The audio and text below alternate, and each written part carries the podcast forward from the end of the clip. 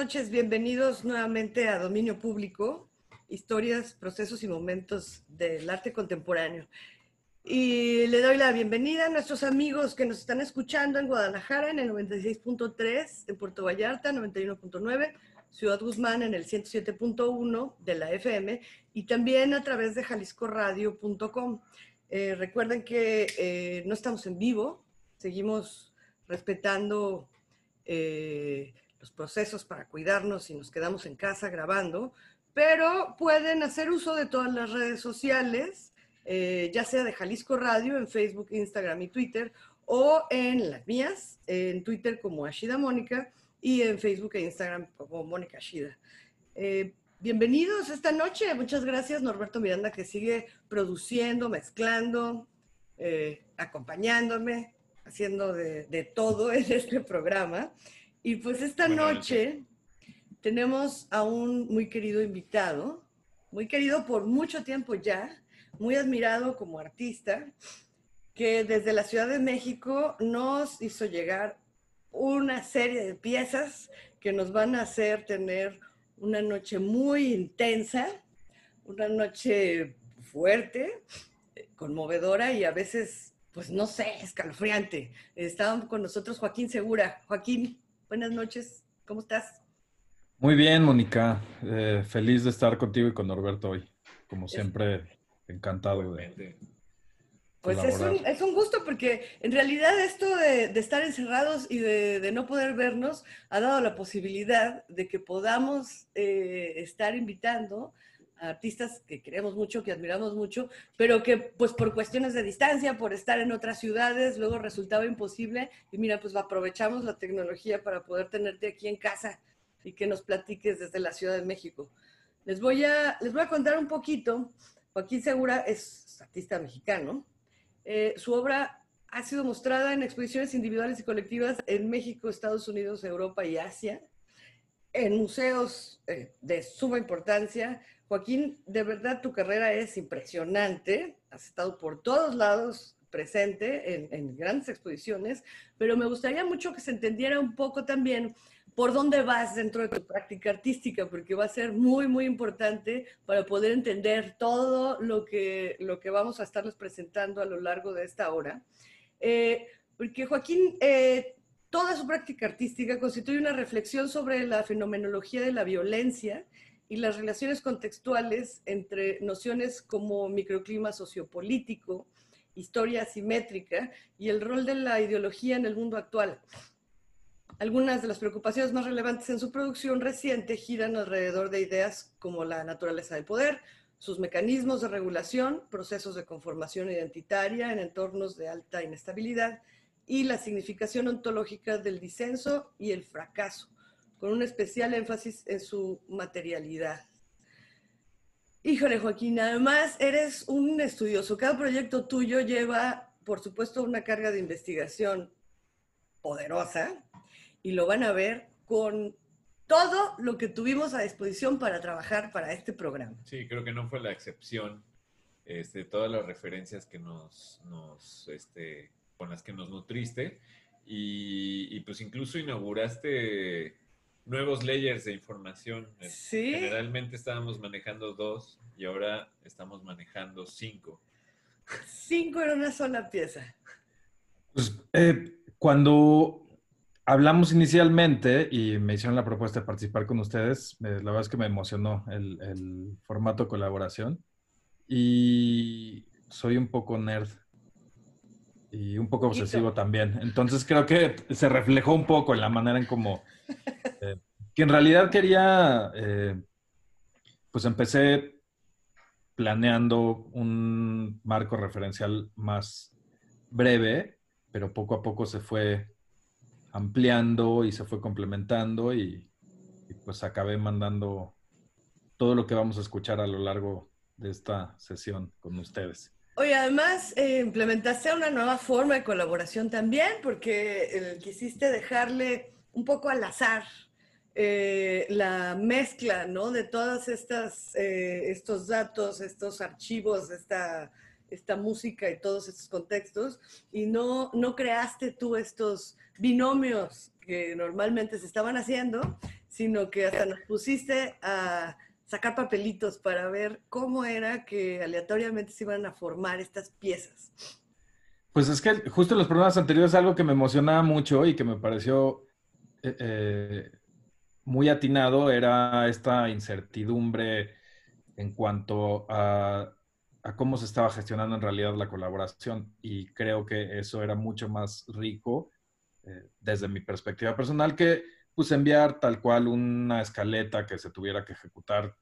Entonces, creo que siempre dejar un poco la puerta abierta hacia, hacia cierta improvisación eh, y hacia cierta eh, intención de perder el control sobre los resultados finales, creo que siempre es benéfico un poco. Sí, además es, sí creo porque a, final de cuentas resulta muy coherente, pues, ¿no? Creo que el material que mandaste, si bien por ahí podría parecer como muy variado, es, es, sumamente coherente, ¿no? Y lo vamos a ver ya que empezamos a platicar sobre cada una de las piezas, no solo con los datos en sí o con una cierta forma de, de abordar la historia eh, y, procesos y momentos muy, muy importantes y determinantes en, en, nuestra, en nuestra historia muy reciente, pero también en lo que ha sido tu, tu forma de hacer arte, ¿no? Tus preocupaciones, tus discursos, hacia dónde vas, qué es lo que te interesa.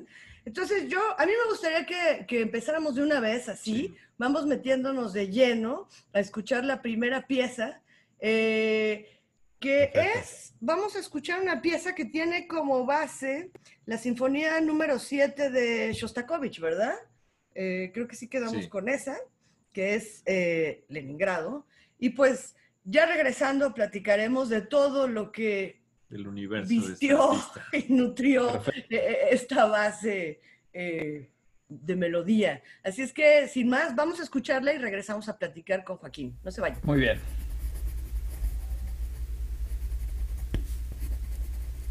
...1935... ...Campo de Criptana... ...pedazo de Castilla... ...corazón de España... At one minute before one o'clock this morning, the switchboard at the Capitol received a phone call. A man's voice said a bomb would go off in the building in half an hour. At 1.30 in the morning it did. Vosotros sois la verdadera España. La España vieja y entrañable, sufrida y segura, que conserva durante siglos la labranza, los usos familiares y comunales, la continuidad entre antepasados y descendientes. De vosotros salieron también duros, callados y sufridos los que hicieron el imperio de España. Pero sobre vosotros, oprimiéndoos, deformando la España verdadera que constituís, hay otra artificial, infecunda, ruidosa, formada por los partidos políticos, por el Parlamento, por la vida parasitaria de las ciudades. Army and FBI experts sifted the debris, seeking a clue to the nature of the explosion. Damage estimated in the hundreds of thousands of dollars might have been far worse, but for the three-foot thick walls in the oldest part of the capital. Hemos vivido tiempos gloriosos cuando la verdadera España profunda ha sido más fuerte que su costa. Vivimos como ahora tiempos miserables cuando la costra ahoga a las entrañas eternas. ¿Cómo la podremos romper? Confiando en los mismos partidos, en la misma máquina política que la constituye. No. Ni los que se dicen de derecha, y los que se dicen de izquierda pueden creerlo con sinceridad.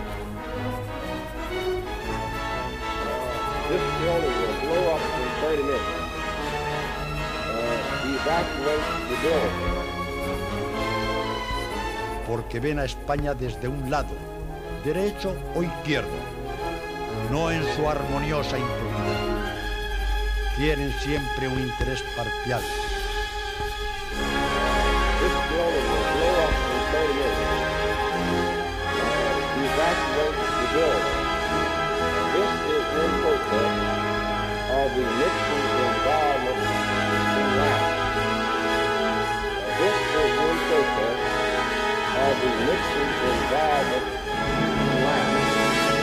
por eso hace falta dar con gentes desligadas de toda mira de grupo, dispuestas a lograr un sistema en el que individualmente salgan perdiendo, pero que les depare la compensación espiritual de una vida más alta.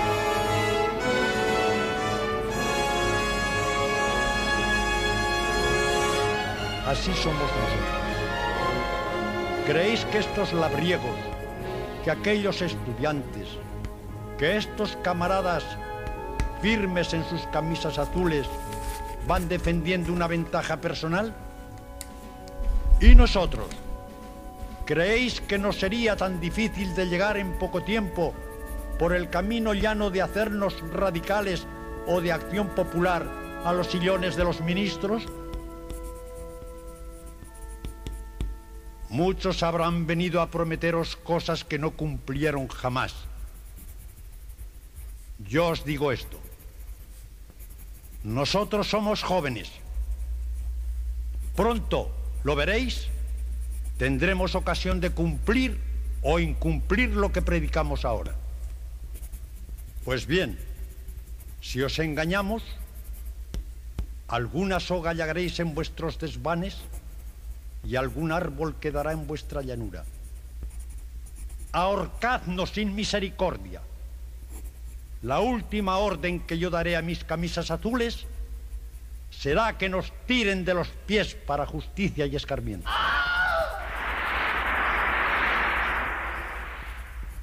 Así somos nosotros.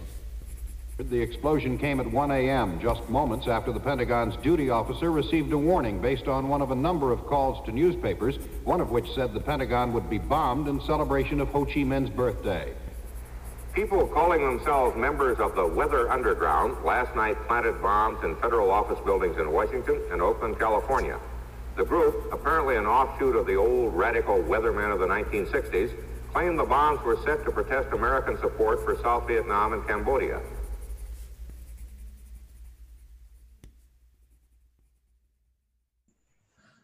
Pues ya regresamos a dominio público esta noche con Joaquín Segura, que luego, luego nos llenaste de información, Joaquín.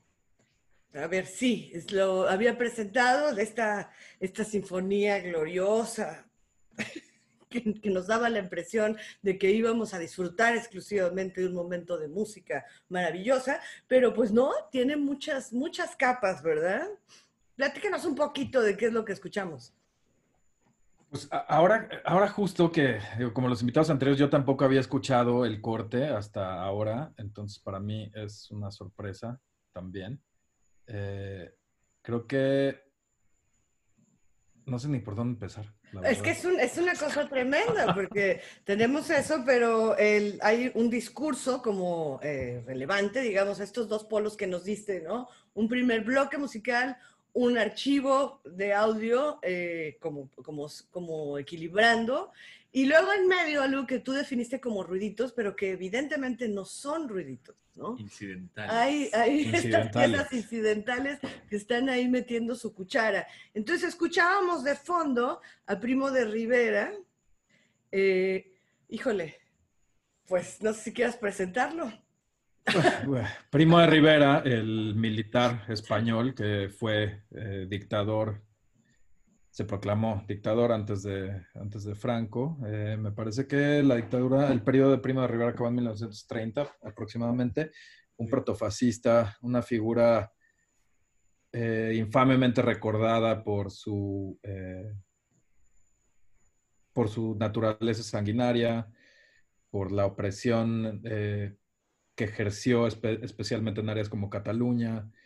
Eh, y bueno, el, creo que una de las, como decías, la fórmula que yo proponía para el programa, o sea, que les propuse para que eh, trabajáramos junto a esto, tiene que ver con eh, tomar elementos o tomar gestos eh, de ciertos episodios históricos que yo a, lo largo de estos años he revisitado o, he integrado a mi producción artística en distintos niveles. Eh, muchas veces eh, creo que, digo, para mí, al final de cuentas, la práctica artística es una forma de generar pensamiento crítico y de enseñarnos a observar una realidad complicada y relacionarnos con ella de una manera más cercana y de una manera crítica, que creo que para mí, viniendo sobre todo de eh, un campo que no es específicamente el de la formación artística, yo no me formé en el campo de las artes visuales. Eh, mi llegada a la producción artística fue fortuita, tal vez. No sé qué tan fortuita. Este, pues no parece nada fortuita, ¿eh? déjame decirte. Eh, pero bueno, durante mi formación universitaria, mi interés en realidad o mi interés primario estaba en, pues, en las ciencias sociales, estaba en la historia, estaba, y sobre todo la historia de nociones como radicalidad, como la construcción de la ideología, como platicamos un poco antes. Me quedé pensando al principio cuando estábamos, eh, cuando me presentaste tan amable y rimbombantemente. Eh, mínimo, mínimo. Que, pues es que en realidad creo que todo esto gira alrededor de, de, una idea muy simple o de una necesidad muy simple de la cual creo que parte todo lo que hago, que es entender eh, una realidad fragmentada, complicada y adversa y cómo llegar a términos con ello.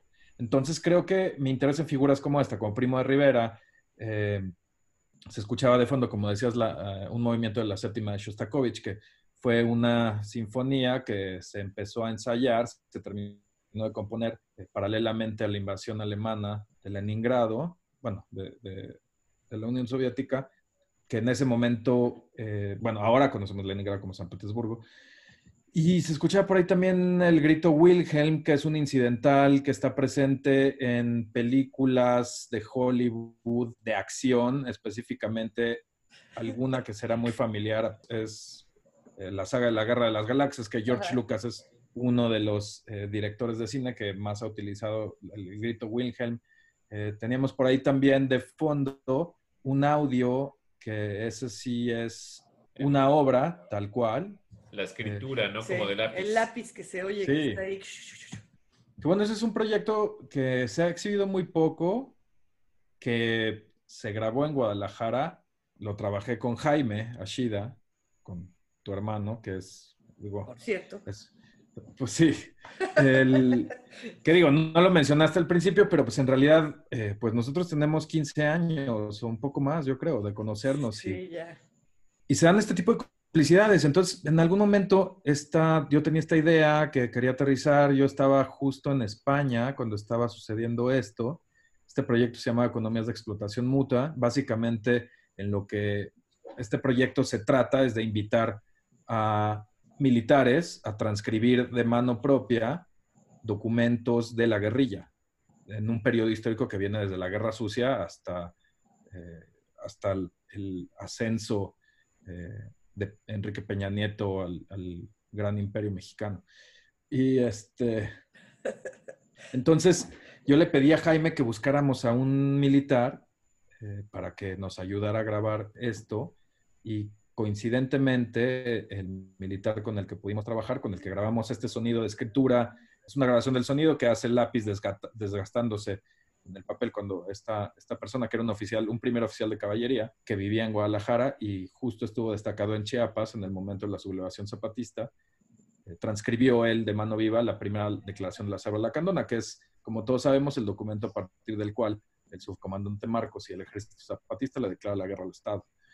Entonces se convirtió en una cosa, me interesa mucho este, encontrar estos puntos de inflexión. Creo que todo el trabajo que intento hacer, las cosas que eh, como estructuro mis proyectos, incluso como traté de aportar, eh, de estructurar mi aportación a esta dinámica, fue justo eso, plantear puntos de fuga a partir de los cuales podemos estructurar un diálogo más amplio y en este caso integrar también a los radioescuchas. ¿no? Pues sí. Eh, Oye, Joaquín, pues vamos a tener que ir al primer corte porque tenemos mucho que platicar, tenemos mucho que escuchar. Entonces no se vayan porque queda, queda para rato. Así es que Volvemos en unos minutitos.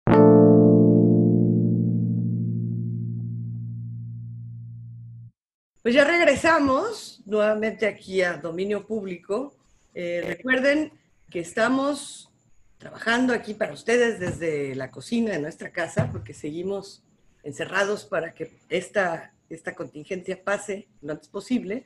Y justamente tenemos a Joaquín Segura que nos visita desde la Ciudad de México y que nos trae una cantidad de información, de archivos, de datos, de, piezas abrumadora, de la que vamos a tener que platicar ampliamente, porque no hay de otra, no podemos eh, estar restringiendo todo esto que, que nos diste, Joaquín. Pues fue de pronto este tipo de, de pronto este tipo de ejercicio a mí me parecía como muy simple cuando planteamos la, la, la, este, la colaboración. Y en mi cabeza, según, me pasaron dos cosas. O sea, según yo era muy diverso, Ajá. cuando terminé la, uh, la lista, mi parte de la colaboración, antes de enviarla a ustedes, me di cuenta que en realidad todo hablaba exactamente lo mismo. Pues entonces, sí, son entonces creo que, no, creo que me pienso más interesante de lo que realmente soy. Y la segunda es que en mi cabeza también era muy simple. Y ahora que lo estamos tratando de desmenuzar, me doy cuenta que es demasiado complicado. Entonces. Es, complicadísimo, es complicadísimo porque evidentemente hay un toque de humor, ¿no? Hay por ahí algo, pues, por supuesto que un poco irónico si quieres, pero al final de cuentas todo es sumamente complejo, ¿no? Y denso. Y, justo por eso platicábamos en el corte de que a lo mejor lo ideal es presentar qué es lo que van a escuchar, como cuáles son los elementos que están eh, formando estas piezas para, para que no se nos pasen, para que tengan un poquito más de contexto y lanzarnos con todo esto. Así es que... Y que la audiencia escoja qué parte es irónica y qué parte no. Exacto. Qué parte es terrorífica. Sí. Y así me pierdo menos en la inmensidad también, porque tiendo a divagar. Pues mira, justamente el, segundo track que vamos a escuchar tiene como base algo, híjole, que, suena como divertidísimo. Si, si, vieran ustedes el video, si lo buscan en YouTube, van a ver que es como una escena entre, eh, no sé, señorita, Miss Universo con eh, estos concursos europeos de canto, Eurovisión, o cómo se llaman, que, son entre encantadores y ridículos, pero es una girl band, ¿no? De Corea del Norte, que nos invitan a estudiar. Sí, con su super éxito. Vamos a estudiar. Vamos a estudiar. ¿Y eso con qué salió, Joaquín? Fue lo, lo, la contraparte, digamos, son estos audios de Ronald Reagan haciéndose el simpático. Pues es que Ronald Reagan era actor, pues como, todos, sabemos, pero actor de Hollywood. de eh, westerns, ¿no? Además. Ajá, exactamente. Para, entonces, para nuestra desgracia, no sé si luego decidió convertirse en el líder del mundo libre, como les gusta decir a los gringos, que me parece una línea maravillosa. Sí, de, eh, humildad, ¿no? Y bueno, entonces eh, él protagonizó uno de los más grandes enfrentamientos eh, de poder después de la Segunda Guerra Mundial, pues eh, lideró eh, las la Guerra Fría prácticamente, ¿no? Entonces, que es cuando pasamos de, al mundo bipolar por completo. Es una alteración en la naturaleza del poder, que es una de las cosas que más me interesa, y, y, en la manera en cómo se construye la historia y cómo se construye la verdad, que creo que a final de cuentas también son temas que me interesan profundamente y que se relacionan directamente con, pues con hechos como la banda esta Morambong, ¿no? Que es una banda que Kim Jong-il, el dictador actual de Corea del Norte, que se presumía muerto hace unas semanas. Sí, hombre, seguramente. Jesús en la boca.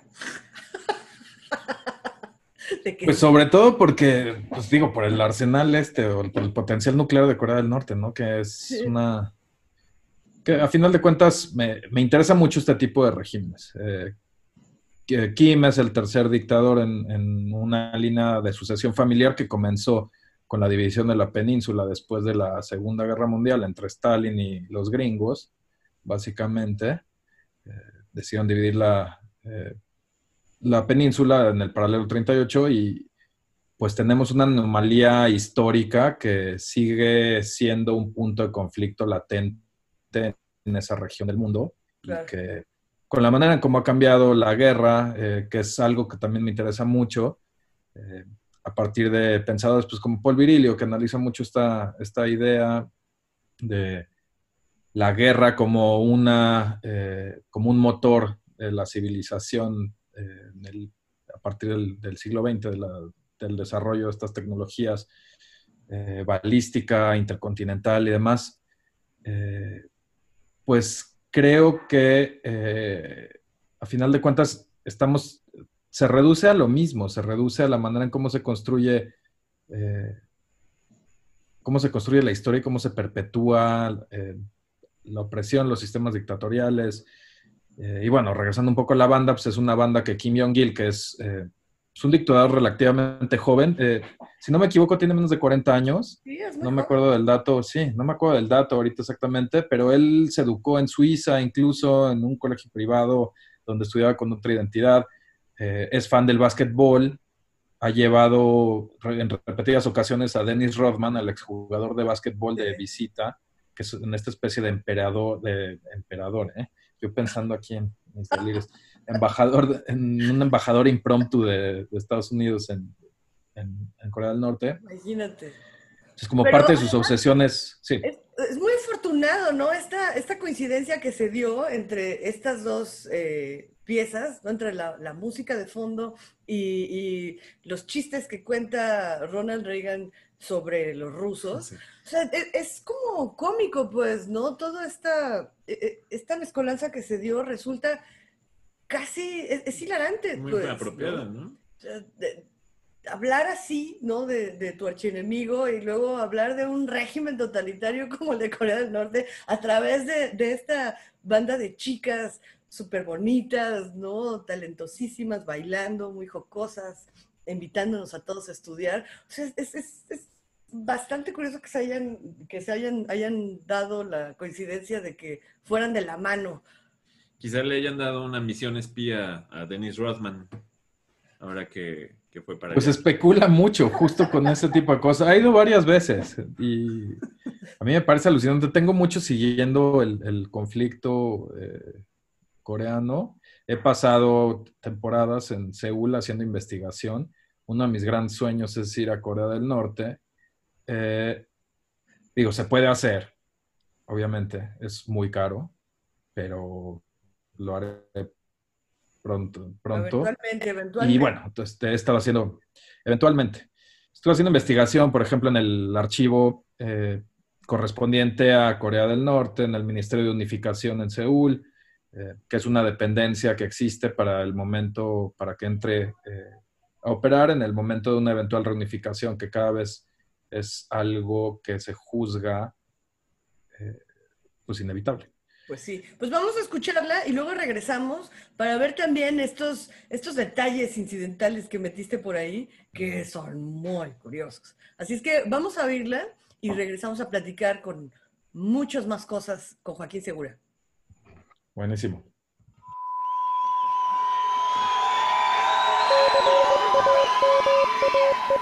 I just want to. Oh, I can't resist. I'm supposed to quit right here. But, oh, yes.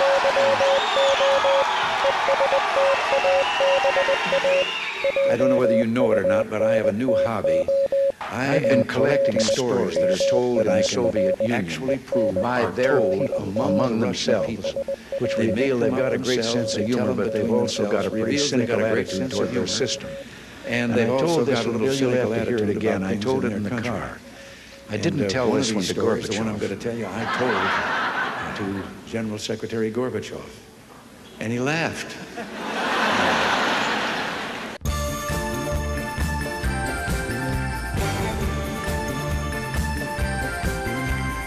You know, there's a 10-year delay, delay in the Soviet Union delivery of an automobile. And only one out of seven families in the Soviet Union own automobiles.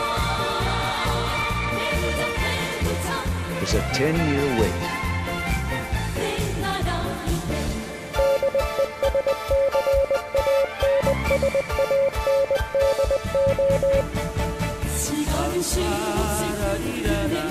And you go through a, quite a process when you're ready to buy, and then you put up the money in advance.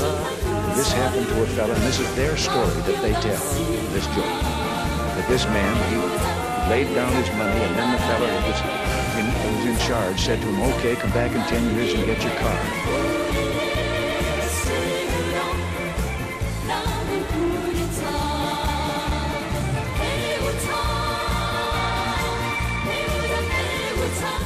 And he said, morning or afternoon. And, and the fellow behind the counter said, well, 10 years from now, what difference does it make? And he said, well, the plumber's coming in the morning.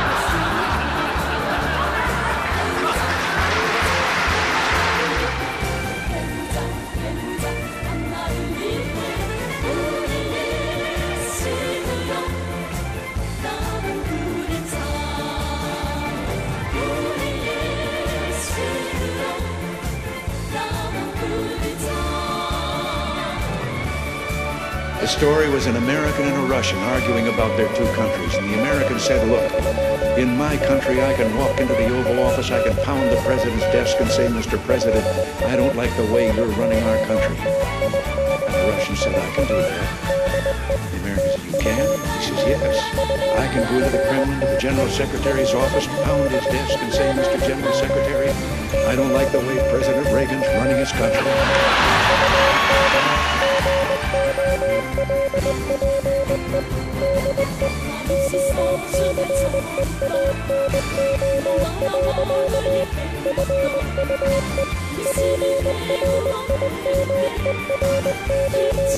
know, less than one family out of seven in the Soviet Union owns an automobile. Most of the automobiles are driven by the bureaucrats. The government furnishes them and drivers and so forth.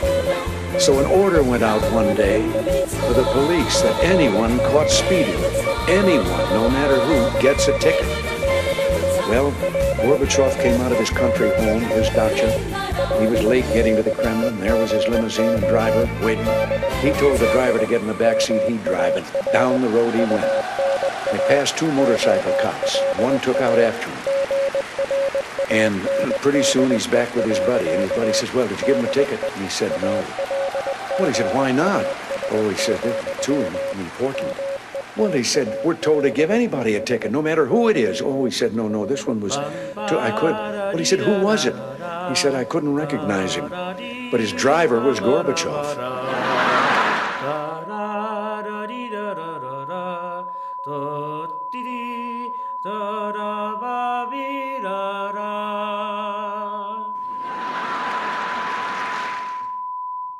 Pues ya regresamos después de escuchar esta pieza.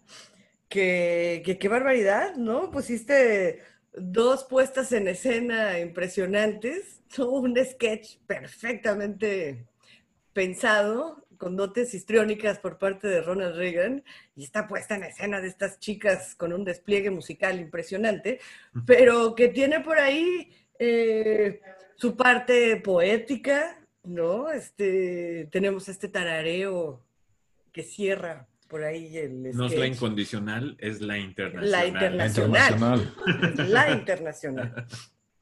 Que está un poco esquizofrénica esta, pero me gustó, me gustó. Y sí, los tonos de referencia son, están, eh, creo que vienen muy a tono. El tarareo justo que mencionan de la internacional, que es este himno obrero eh, utilizado por una infinidad de grupos eh, radicales a lo largo del siglo XX, eh, ese lo incluí, ese es un audio original, de hecho, extraído de una producción, de una producción que se hizo para una instalación que se presentó, que se ha presentado en un par de sitios. Aquí en México se presentó en el Exteresa como parte de mi exposición La traición de las generaciones muertas, del 2015, y responde a una anécdota eh, de un que con la que me encontré eh, mientras estaba haciendo investigación para este proyecto en Rumanía. Em, en el 2013, en el 2012 me pasé casi todo el año en República Checa investigando los archivos de Václav Havel, que otra de mis pasiones son los fondos documentales. Eh, me, me gustan mucho los archivos, me apasionan los documentos. Y durante el tiempo que estuve en República Checa, que ahí estaba interesado en, la- en el periodo de la transición, en la revolución de terciopelo, eh, me fui haciendo cada vez más familiar con una transición eh, completamente opuesta, que fue la Revolución Rumana, que fue una de las eh, revoluciones más sangrientas del otoño de las naciones. Prácticamente una semana, Nicolás Ceausescu, el dictador rumano, estaba ejecutado por, una, por, pues, por los militares. Y se cuenta que él cayó antes de recibir 120 impactos de bala, eh, al lado de su esposa Elena Ceausescu, justo antes de la ejecución, él empezó a cantar la internacional. En el momento en que el pelotón de, pelotón de fusilamiento lo encaró. Y bueno, entonces, este, entonces me quedé, se me quedó muy grabado eso, ese detalle, cuando estaba haciendo este eh, video, esta instalación video, que se llama Casa Popular y que es a partir de el palacio que Ceausescu estaba construyendo en el momento en que sucede la, que acontece la Revolución Rumana. Entonces, para el que, eh, como seguramente eh, sabrán, la Casa del Pueblo es un palacio en el que, para construirlo se, eh, demolieron 10 kilómetros cuadrados del centro histórico de Bucarest, se, desplazaron miles de familias y se construyó esta mole, que es el edificio gubernamental más grande de todo el mundo para el, para el cual se utilizaban mil millones de metros cúbicos de mármol. Imagínate nada más. Entonces, eh, no, no, no mil millones, un millón. Eh, bueno, eh, no me acuerdo las cantidades. Una, sí, una cantidad bestial de mármol. El, edificio está construido completamente en mármol. Entonces, lo estuve, en mi estancia en Rumania, estuve, pues me, me con este edificio y decidí ir a buscar una de las canteras de donde se había extraído el mármol para la construcción. La encontré en un pueblo que se llama Borsec, a unos ocho horas en tren de Bucarest, la ciudad de la capital de Rumanía, y viajé allí y me quedé un, eh, pues, un poco más de un mes, me parece, eh, pues en medio de la nada, que este es un pueblo, es una cantera que está eh, comenzando en la puerta de los Cárpatos, entrando a Transilvania, era invierno, entonces estaba yo a menos 20 grados, recolectando mármol y tomando video y pensando en la internacional. Además, dándote vueltas en la cabeza. Sí, sí, bueno, entonces este tararo viene de ahí, eh, con un amigo músico, con un colaborador eh, muy querido, Moro, de ex, ex, Los de Abajo, tiene ahora un proyecto que se llama Snow Apple, él me ayudó a producir esta obra y la voz que podemos escuchar es Moro, justo, tarareando la internacional. Oye, ¿y el código Morse? El código Morse es otra parte bien interesante. Tiene unos años que estoy muy interesado también entre la relación, con la relación entre poesía y dictadura. Muchos de los dictadores más eh, infames del mundo han tenido una obsesión por la poesía, entre ellos Mao, Stalin, eh, Park Chung-hee, el dictador surcoreano, y particularmente otra cosa que es muy perturbadora, que en el momento en que empecé a hacer esta relación me parecía que poetas tan brillantes como Rafael Alberti o Pablo Neruda eh, eran estalinistas, eran, eh, apoyaban el régimen. Y lo que, estamos, lo que escuchamos es un fragmento de, un fragmento de la Oda a Stalin, justo de, escrita por Pablo Neruda, la muerte de, de Joseph Stalin, que tenemos, que justo tenía, aquí tengo el fragmento que, bueno, este, le alimenté estas líneas de, la, poesía a un traductor morse, generó el audio y lo, en realidad lo que estamos escuchando es, son unas, eh, unas eh, unos, el primer verso de la poesía que dice, camarada Stalin, yo estaba junto al mar en la Isla Negra, descansando de luchas y de viajes, cuando la noticia de tu muerte llegó como un golpe de océano. Fue primero el silencio, el estupor de las cosas, y luego llegó del mar una ola grande. De algas, metales y hombres, piedras, espuma y lágrimas estaba hecha esa ola. De historia, espacio y tiempo recogió su materia y se elevó llorando sobre el mundo hasta que frente a mí vino a golpear la costa y derribó a mis puertas su mensaje de luto con un grito gigante, como si de repente se quebrara la tierra. Pablo Neruda escribió estas líneas para expresar su sentimiento por la muerte de, Stalin. sentimiento muy profundo. Y con esto vamos a tener que irnos a nuestro segundo corte, pero no se vayan porque vamos a continuar con esta gran lección de historia del siglo XX. Así es que eh, regresamos en unos minutitos. No, no se vayan, que aquí vamos a mantener a Joaquín para que nos siga platicando. Volvemos. Ahora,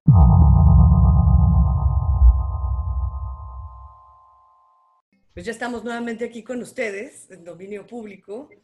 Esta noche, eh, Norberto Miranda y yo estamos en compañía de Joaquín Segura, que desde la Ciudad de México nos está poniendo a disposición una cantidad de datos y de información importantísima, muy entretenida, muy fuerte, que nos va a dar para dos programas.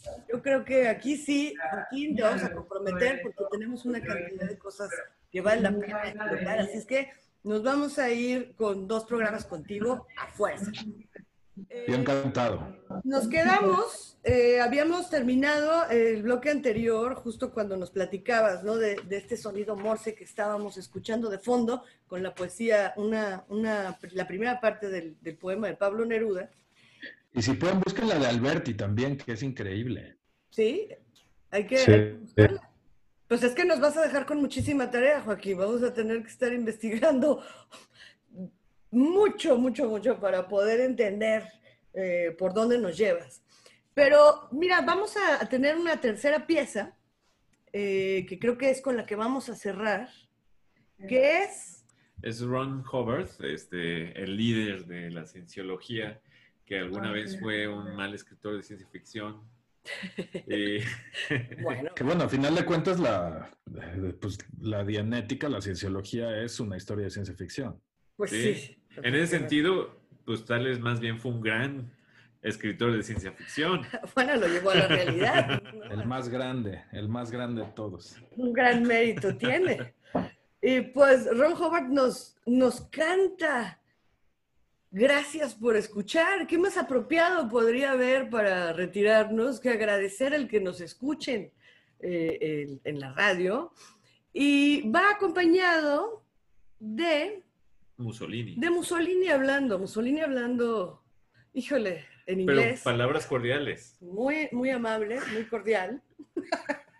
Pues como todos ellos, ¿no? Que siempre tenían esta, eh, de este tipo de, porque a final de cuentas creo que es muy interesante cómo Mussolini con Hobart, a final de cuentas son dos cultos de personalidad distintos. Como ser dictador, eh, como ser, eh, incluso ser presidente de un país, no es muy distinto a ser el líder de una secta, Exacto. como Ron Hobart, que a final de cuentas, pues la cienciología es una de las sectas más difundidas en todo el mundo Un con ingresos millonarios también. Es una industria bestial. Eh, yo alguna vez quería eh, convertirme en la cienciología, pero la verdad es que me faltaba dinero, me sigue faltando. ¿Estabas dispuesto? Mejor ir a Corea del Norte. Exacto. Mejor, sí, mejor, exacto, más ¿Vas a divertido. para algo? Mejor vete a Corea del Norte, Joaquín. Porque en Corea, en Corea del Norte incluso te ponen a, una, un minder, que les dicen, como una niñera que te va siguiendo a todos lados. ¿Ves? Entonces- Hasta sales ganando compañía y todo. En cambio, la cienciología, no, no, no. Y, y bueno, entonces, eh, esa es otra de las partes que me interesa mucho más, saber cómo este delirio eh, se manifiesta en situaciones como, como las, que, pues, las que escuchamos. Eh, cómo, cómo esta gente proyecta su imagen y, y- logra ser atractivo para, para una masa. Híjole, pues hay, hay las, los incidentales que pusiste también, vamos a tener que, que platicarlos, pero vamos a oírla de una vez. ¿Para qué, ¿Para qué le hacemos de emoción? Vamos a escuchar de una vez esta pieza y regresamos para, para platicar mucho más acerca de lo que vamos a oír. Volvemos, no se vayan. your ears as well as your eyes the current events of the world. The first thing that I would like to introduce in our subject I am very glad to be able to express my friendly feelings the revelation of Jesus Christ. towards the American nation. Friendship, Thank you for listening. I write just for you. But others hearing this may find things they would argue. And he sent and signified it, signified it by his angel to his servant John. I do not sing what I believe. Now, I only give them back. now, If they believe quite otherwise, it still will have impact.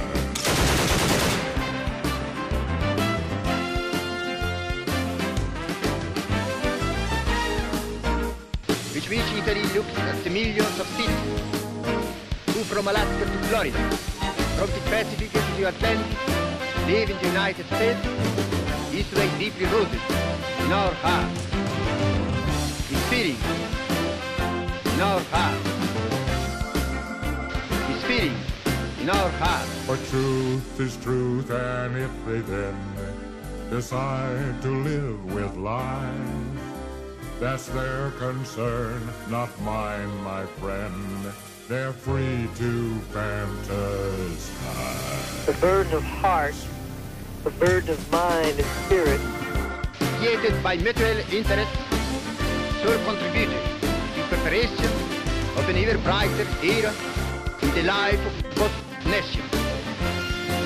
I grieve wonderful energy, the American peace, and I see there is night among you, sons of your land, as ours, my fellow citizens, who are working to make America great. I salute the great American people. I salute the Italians of America who unite in a single love our two nations.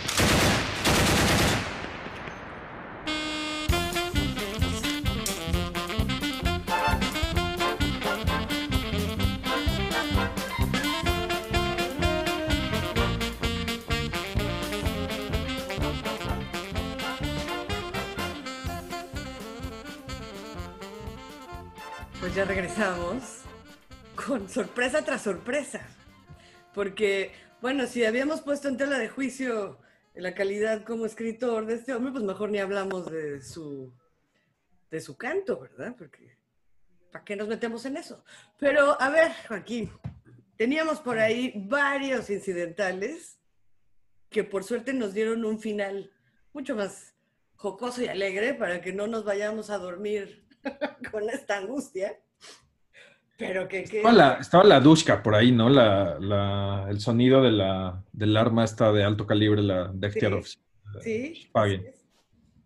Y Que además, el Jacket y Sax, por supuesto. Y un sermón de radio, caray. Ah, de David.